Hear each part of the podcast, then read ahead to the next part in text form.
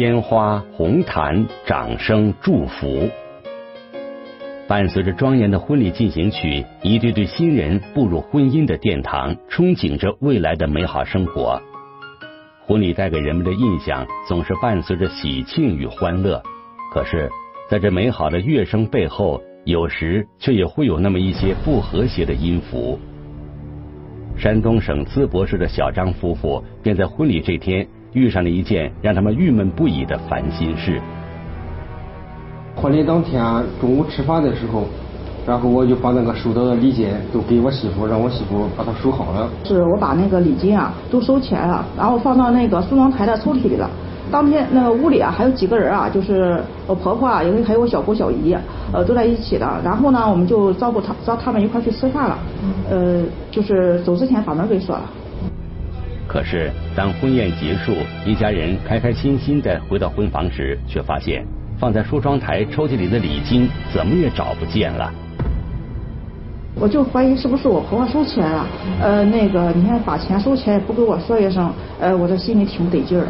问我妈，我妈也也也说了，她没见那个礼金，结果这刚结婚，婆媳关系就出现一些隔阂了。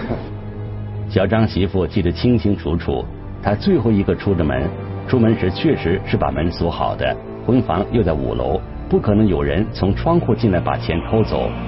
一家人思来想去。终于想起，整个婚宴过程中只有一个人回来过。我对象他舅舅啊，这不是那个吃饭中间啊回来一趟，呃，他去拿那个酒了，那个酒不够了，呃，这不是就开始怀疑是不是他舅舅拿走了。跟我舅舅谈这个事儿，我舅舅也坚决不承认。我妈也对我们这个想法也非常的不支持。呃，以为我们自己人肯定不会动自己的钱。呃，以为是我媳妇把钱给藏起来了。几位当事人都坚称自己没有动过这钱，可是众目睽睽之下放进梳妆台抽屉里的近六万元礼金，却是实实在在不见了。因为这事婆媳之间有了芥蒂，生就两家也产生了隔阂。原本一个喜庆的婚礼，最终不欢而散，成了小张这对新人心中一个难以抹去的阴影。也成了亲戚间长久的一个心结。我跟我舅舅之前关系也都挺好，我们两家经常走动。但是因为这个事儿，我们两家关系现在我们结婚这么长时间也从来没去过他家，也没走动了。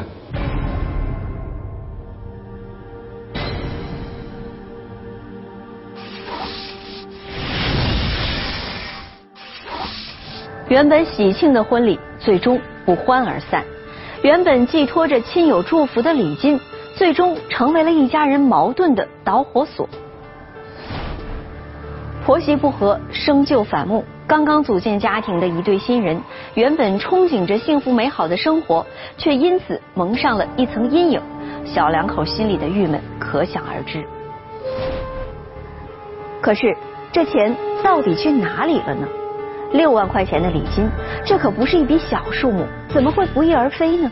这件事成为了小张家一个无解的谜。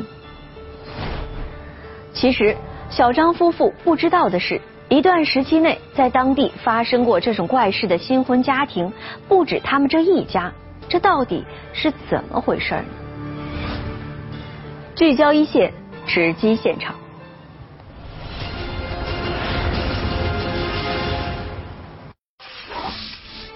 傍晚小区，一个模糊的人影，就是从那个一楼摔的那个落水管往上爬。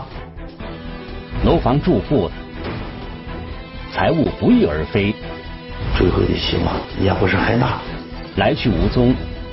警方如何勘破迷阵？这好像人间蒸发了一样。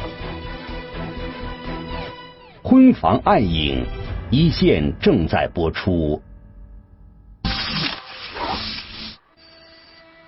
春节刚过，人们都还沉浸在喜庆放松的节日气氛里。这天傍晚，天色已经暗了下来，院子里不时的还有人走过。家住山东省淄博市淄矿集团某住宅区的老马，正在家中悠闲的浇着花。无意中，老马向院中望去，看到一个人的身影，正在对面居民楼一层的一处楼宇门前徘徊着。老马没有在意，继续浇花。可是那个人接下来的动作却吸引了他的目光。就是从那个一楼摔的那个落水管往上爬。嗯。当时以为我是不是忘了拿钥拿钥匙了，是怎么回事啊？没在意。我说你这忘了钥匙，你你从这外头边爬也太危险了。我一看，一直到了三楼。嗯。从三楼我看进去了。既然那人有惊无险的进入了房间，老马也就放下了心，继续摆弄花朵。可是他潜意识中却总觉得这事似乎哪里有些不对头，因而也就不时的向对面楼层看上几眼。没想到这一看，还真看出了问题。一看，从那个楼宇门里边他出来，我一看这个人，当时天不是很亮了，已经是黑天了吧？你看，不是没见过这个人，有一箱是从窗户里进去的，然后我说可能有问题。老马家住山东能源资矿集团住宅区，小区里的住户大多是资矿集团的员工，邻里之间即便不是十分熟悉，也都基本认识。可是对面这个爬楼进屋又从楼宇门里出来的人，老马却从来没有见过。他一下子警觉起来。这个家都都知道是谁家谁家，哎，我说赶紧打电话，我说是在家来吗？说没没在家，那就更更确切了。我说赶紧回来，好像是家里进人了。遭窃的是资矿集团的刘主任家。几天前，刘主任的女儿刚刚出嫁，此时正在外地度蜜月。借着春节假期刚过，工作还不忙的机会，刘主任在酒店里摆了一桌酒席。答谢在女儿结婚时帮忙的朋友，没想到菜刚端上桌，就接到了老马的电话。他立刻赶回到家里。到了家以后，我首先就是奔那个姑娘的房间了。我拉开抽屉一看，都没动。他那个首饰盒什么都没动。啊，当时我还在犹豫。随后我家属呃赶回来一看，呃打开一看，盒子他可能拿了以后。把盒子什么是什么所有的首饰盒都都回归原样了，啊，这才知道呃失窃了。我家属在中间书房呢有一个包，一个包，当时呃有有两千块钱，就是刚换了那个连号的这个新钱嘛，结婚哈，有两千块钱还没没用掉，他一看那两千块钱没了。一番查找下来，失窃的首饰加上现金，刘主任家被盗的财物总计价值在三万元左右。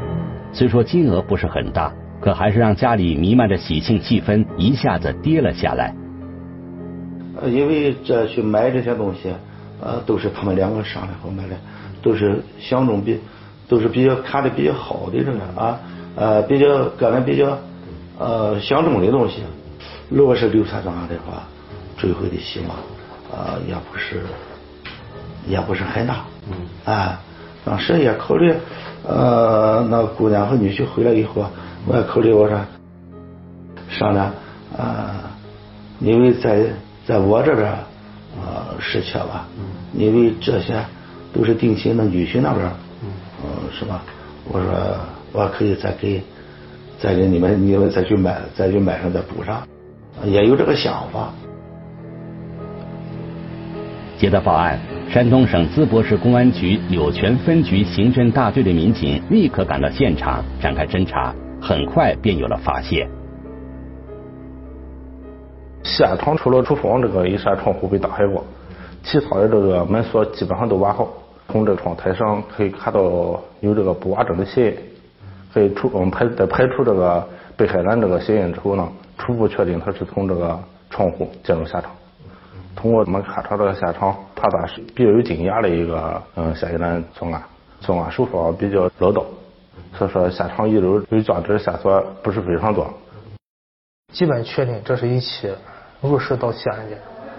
这种入室盗窃案件跟一般的盗窃案件还不一样，是一种极度危险的盗窃案件，很容易转化成抢劫甚至杀人。在这种封闭的小区中出现这种案件呢，群众心里是惶惶不安。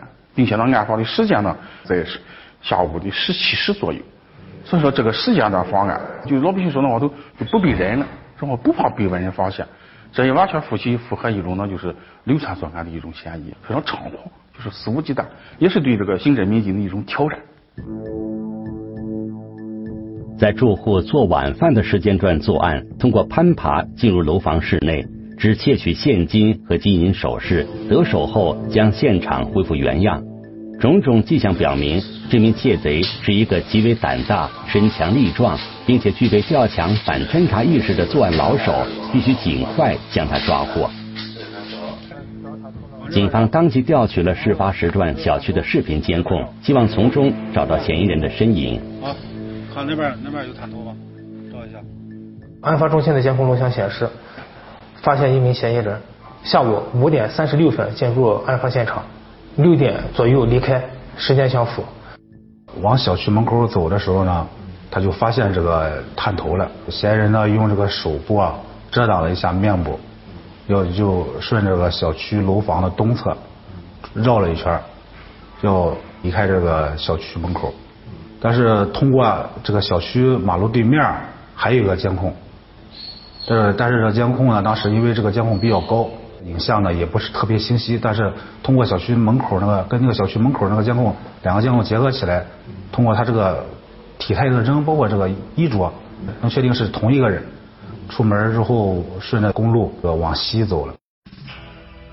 资矿集团的这片住宅区是一片老小区，监控探头安装不足，只有位于小区主路上的监控探头拍摄到了嫌疑人的踪影。他是下午五点三十六分突然出现在小区内部的，下午六点左右从小区大门出来，沿资矿北路向西离开。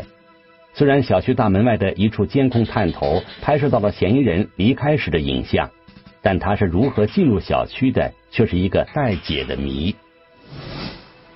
警方决定分来去两个方向展开侦查。第一组负责调查嫌疑人是如何进入小区的，从而找出他来时的行动轨迹；第二组调查嫌疑人离开小区后的去向。当两个方向的嫌疑人活动轨迹重合时，那个点就一定是嫌疑人的落脚点。通过大量的视频监控查看，也没从这个小区门口找到这个嫌疑人，那咱就分析他有可能是打车进去。咱又是往前推了得两三个小时吧，要查查找进入小区所有的这个出租车辆，得有二百多辆吧。小区的这个西边跟东边红绿灯都有卡口，通过这时间可以分析出来，这个这两个红绿这个这两个红绿灯路口相距这个距离多远？要这个通过这个驾车行驶，它可以正常的通过的话，需要多长时间？啊，咱都分析，最后呢就是分析出来大约有五辆出租车吧进入这个小区。警方分析。嫌疑人很可能是乘坐这五辆出租车中的一辆进入小区的。只要找到这辆出租车，就能掌握嫌疑人的上车地点，勾画出他来时的行动轨迹，再通过调取街面视频监控，顺藤摸瓜，从而寻找到嫌疑人。查找嫌疑人来时轨迹的第一组工作有了进展，负责查找嫌疑人去向的第二组却遇到了困难。在小区大门外的监控探头拍摄到了嫌疑人出大门向西，沿资矿北路离开的影像。之后，嫌疑人便奇怪的消失了。他顺着这条路是往西走了，但是这条路的下一个探头，也就大约是五百米左右，还有一个探头，在这个探头就没有再发现这个嫌疑人，就好像人间蒸发了一样。从小区大门向西到下一个监控探头所在的位置，期间大约有五百米的距离。尽管这段路上没有安装监控探头，但这条道路两侧都是有人值守的机关单位和高墙，并没有其他可以离开的通道。也就是说，从小区大门向西行进的人员车辆，必然会出现在下一个监控探头上。可是，侦查员们整晚翻来覆去的查看监控视频。却始终没有发现嫌疑人的身影。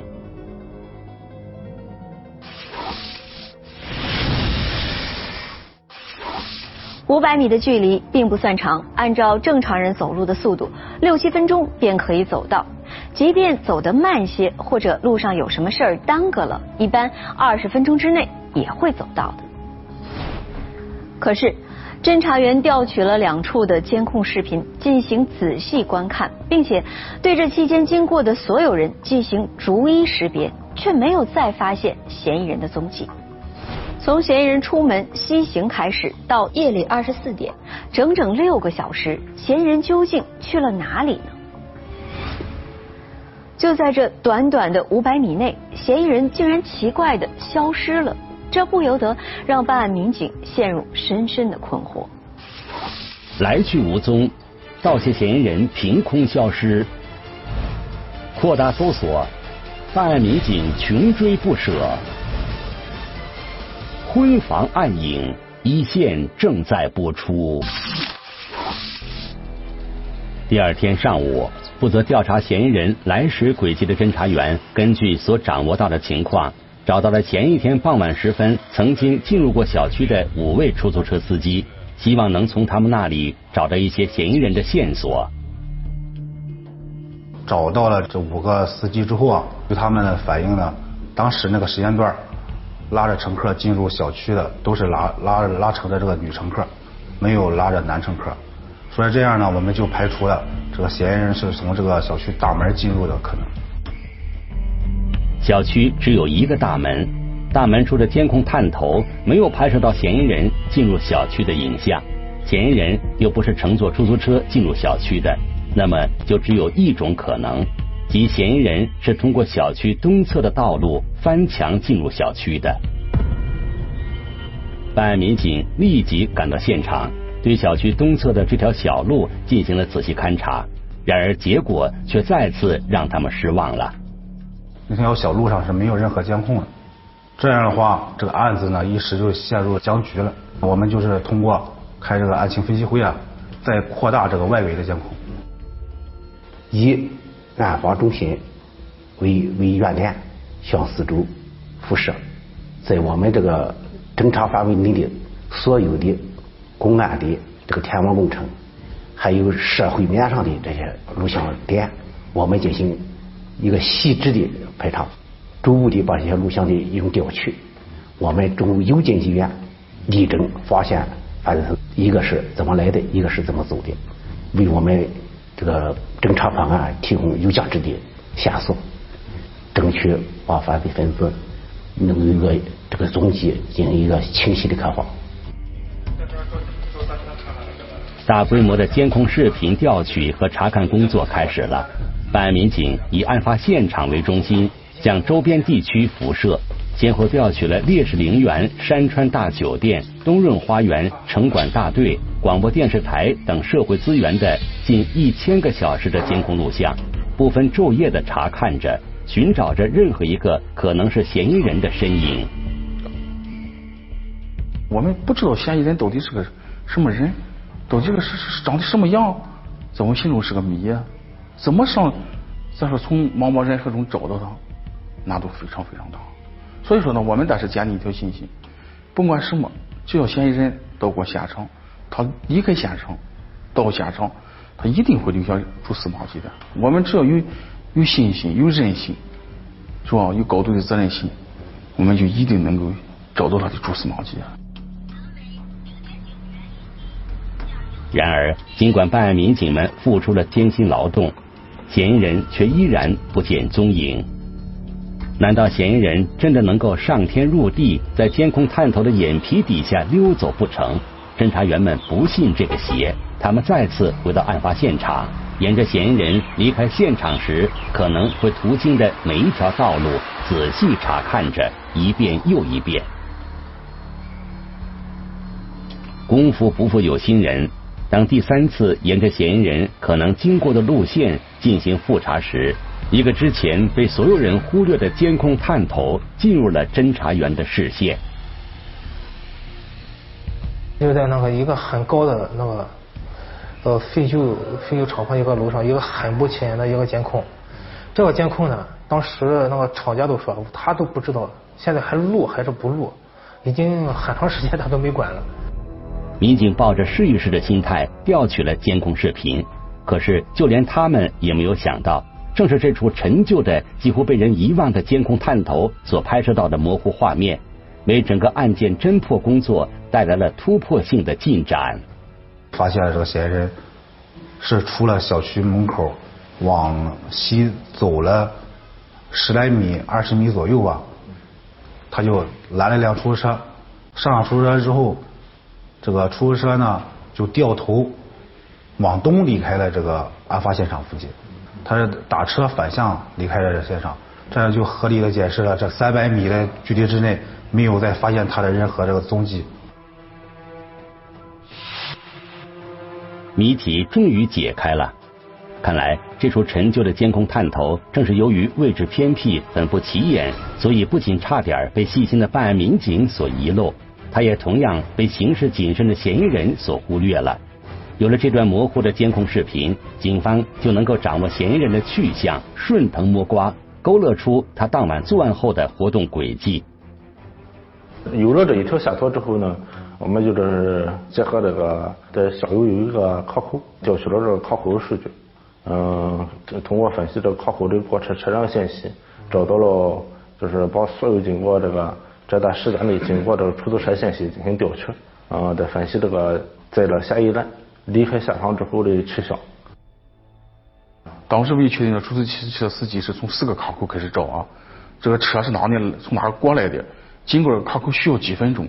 这个车前头是哪个车？后头是哪个车？我们采用就是最笨的办法，一点一点查找。哪个车找不到了？为什么找不到了？去了哪里？这么一点一点，最终找到这个出租车的。经过整整一夜的分析研判，第二天上午八点，办案民警终于找到了视频中载着嫌疑人离开案发现场的这辆出租车。经过出租车司机的这个回忆呢，当天晚上将嫌疑人开车拉到这个服装城温州商厦附近，下车之后呢，这个出租车就开车离开了。他不知道这个嫌疑人具体是住在什么位置。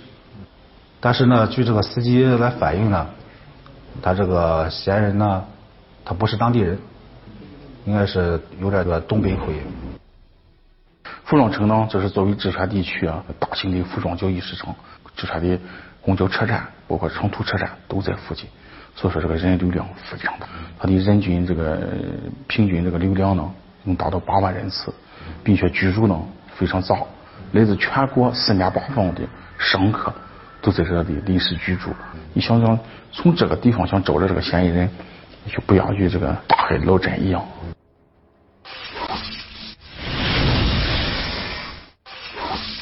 侦查员连日来一直苦苦寻找的嫌疑人，终于露出了踪迹。但是他落脚的地方，却给侦查员出了道难题。淄川服装城作为山东大型的服装市场，人流量大，外来人员众多。而且地处城乡结合部，周围的民宅百分之九十都是出租房，有的甚至经过五六手的转租，租客之间也互不相识。复杂特殊的地理环境给侦破工作带来了巨大的困难。侦查员如何从茫茫人海中尽快的锁定嫌疑人呢？繁华街头，嫌疑人藏身何处？锲而不舍。办案民警大海捞针，婚房暗影一线正在播出。办案民警分析，时值冬季，天气寒冷，嫌疑人近期衣着变化应该不大。通过调取查看服装城周边的监控视频，结合警方已经掌握的嫌疑人的大致体型、行走步态、戴眼镜、手套、穿灰色防寒服等特征。警方就有可能会从中找到与案件有关的线索。同时，办案民警也在服装市场周边展开了街面搜寻，期冀着能够发现嫌疑人的踪迹。我们对周围三公里范围内所有的网吧、小区这个实验点往后推，开始找这个戴眼镜的男子。对这些重点的区域，包括连个房了、歌舞厅，继续查找他。但是，尽管案件侦破工作有了重大进展，警方追踪的脚步已经跨出案发现场，追到了淄川服装城附近。可嫌疑人究竟是躲藏在这里，还是临时在此落脚，随后又去往了别处？警方并不能确定，因而此时的寻找工作也就如同大海捞针，难下定论。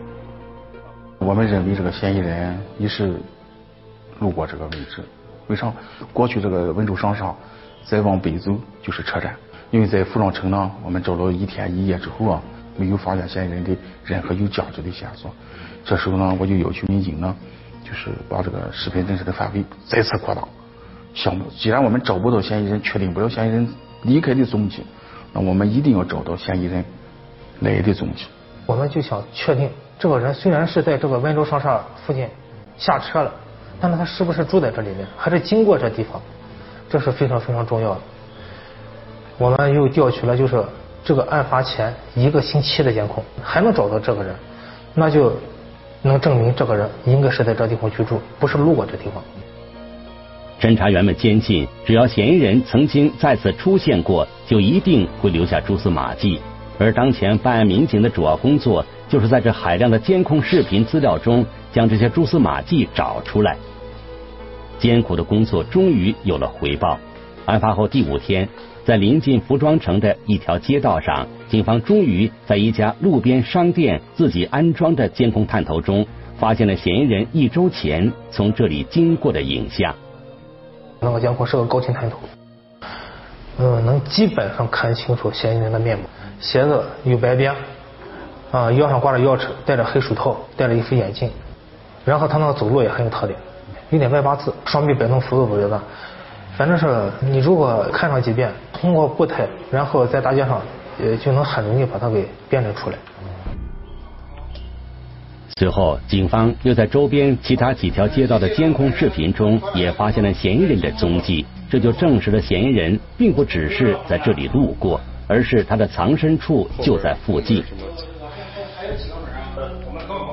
综合各条线索进行分析。警方最终将嫌疑人可能躲藏的地点锁定在了服装城附近一处居民小区内。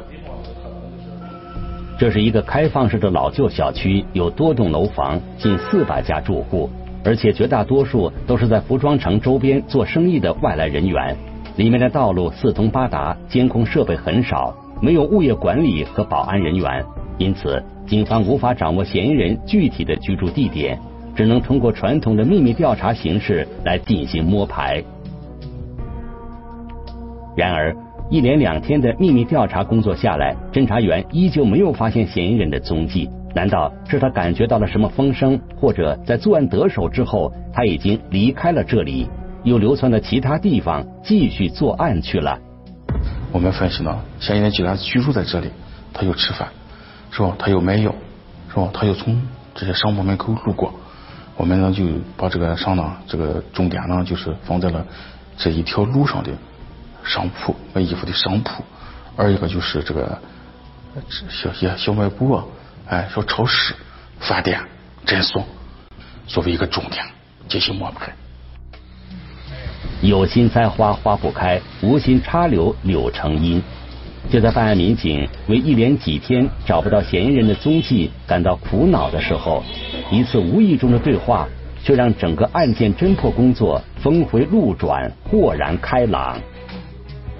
因为说我们在那个附近，我们已经转悠了两三天了，一些这个小卖部的店主就问我你们在干什么？我们就和他们闲聊，店主呢就给我们反映，这个楼上住着一个男子，与我们所提供的这个。嫌疑人的体貌特征。啊有相似，这个人是个东北人，在服装城卖药。这是我们民警呢经过简单的碰头之后呢，认为呢服装城做衣服的多，个人卖药的基本没有，并且呢这个业铺呢反映呢嫌疑人呢上午基本不出门，下午基本是中午之后出入，并且呢有一辆大的红色的摩托车。这时候我们就初步断定这就是嫌疑人。自矿集团住宅小区失窃案案发后的第六天下午，盗窃犯罪嫌疑人王某被柳泉警方成功抓获。抓住他之后呢，我就问了他一句：“我的首饰呢？”他问了一句说你什么首饰？我说你拿我的首饰给我干干什么用呢？嫌疑人沉思了半天，事后说在我家里。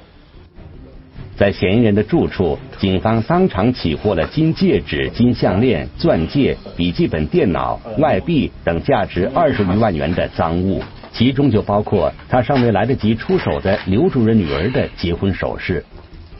现场起获的部分赃物，包括嫌疑人这个作案在我们小区作案的这个熟练程度和盗窃的物品，我们我们分析认为呢，嫌疑人一定是个惯犯，是吧？不是个初犯。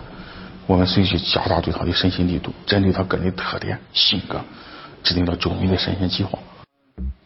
随着讯问的深入，一个惊人的专门针对新婚家庭财物的系列入室盗窃案件呈现在了办案民警面前。当天晚上供了二十来起，然后我们又通过那个那个案件系统，案件系统对周边的其他其他公安局有没有发生类似的这种入室盗窃案件进行案件串定。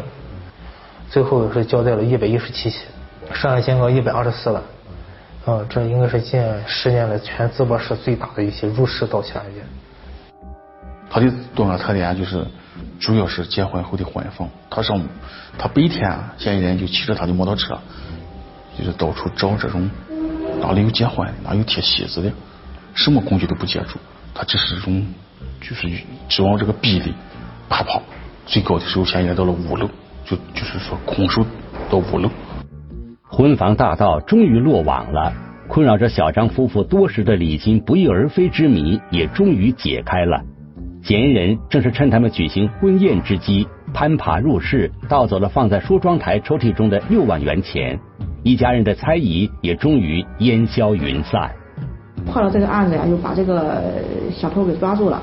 呃，我心里就是说，原来对我婆婆那些猜疑什么的，我就是心里觉得也也是也挺内疚，呃，也也觉得就是说一直怀疑婆婆，怀疑我老公他舅舅，和我们也就是为我们自己的行为道歉，然后也希望呃我们的感情越来越好，亲情之间更加紧密。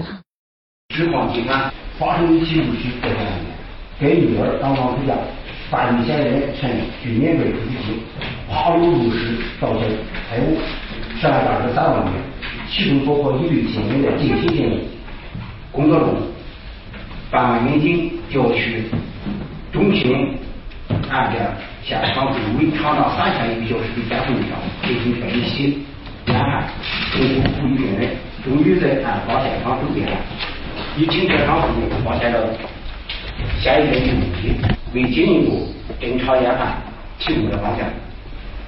经走访调查，侦查人员。刻画出了犯罪嫌疑人的行行动轨迹，并最终确定了犯罪嫌疑人居住的生活区。随即组织力量在年之后，二月二十日，民警将再次在处作案的化名叫李亮的犯罪嫌疑人抓获。这案件的破获哈，得益于基层技术工作做得好，也得益于我们民警艰苦细致，不破案不收兵。也带着对老百姓这种感情去做一些工作。我也坚信，我们这支队伍通过这个案件的侦破，得到了老百姓的这种赞誉以后啊，更加激发我们这个队伍啊，总结经验，踏踏实实的专业业务，更好的哈，呃，担当起破案攻坚、还老百姓一个安乐祥和的起来的一个任务。